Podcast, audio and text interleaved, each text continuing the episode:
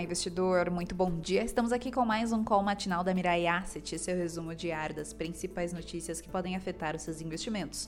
Eu sou Fabrícia Lima e vamos aos destaques de hoje, 20 de maio de 2022, sexta-feira.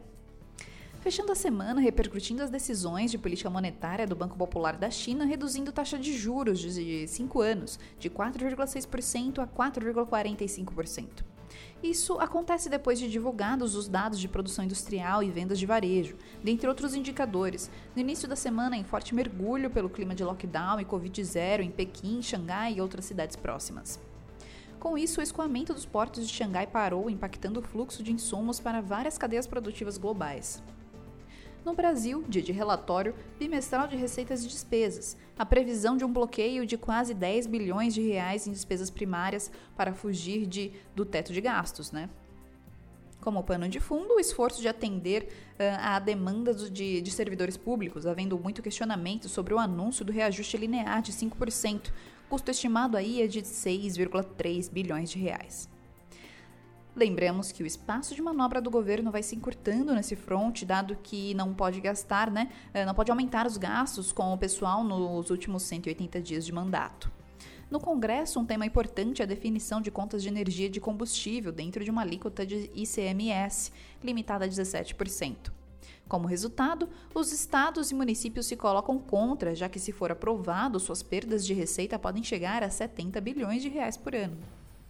O governo pensa o contrário, por achar que essas uh, esferas estão, digamos que, com o caixa cheio. Falando das projeções do governo divulgadas ontem, o IPCA passou de 6,55% para 7,9% este ano, com essa corretora uh, projetando a 8,5%.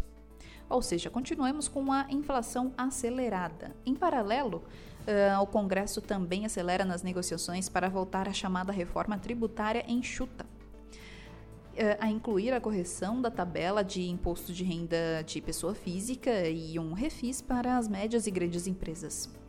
Dizem que a negociação, a renegociação né, de dívidas de pessoas físicas com a receita, quase 80 bilhões de reais, deve ficar de fora.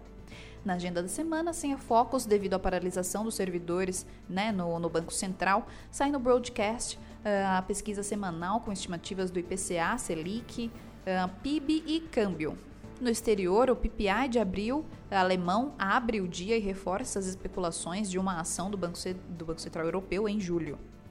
Na zona do euro, a confiança do consumidor de maio. Nos Estados Unidos, saem os dados da Baker Hughes de poços e plataformas de petróleo em operação. O encontro de ministros das finanças e banqueiros centrais do G7 termina hoje na Alemanha. Vamos agora às, às aberturas das bolsas e commodities. O Ibovespa fechou ontem com um aumento de 0,71% a 107.005 pontos. O dólar fechou com uma queda de 1,32% a R$ 4,91. Nasdaq com uma queda de 0,26%. A Selic uh, acumulada no ano aí para quem investe em renda fixa está em 3,96%. Na Ásia, as bolsas de valores fecharam em alta, com Nikkei em mais uh, 1,27% e Xangai em mais 1,60%. Na Europa, as bolsas abriram em alta, com Londres em mais 1,84%, Alemanha em mais 1,80% e França em mais 1,41%. Nos Estados Unidos, os futuros das bolsas de valores abriram em alta, com Dow Jones em mais 0,79%, S&P em mais 1,01% e Nasdaq em mais 1,34%.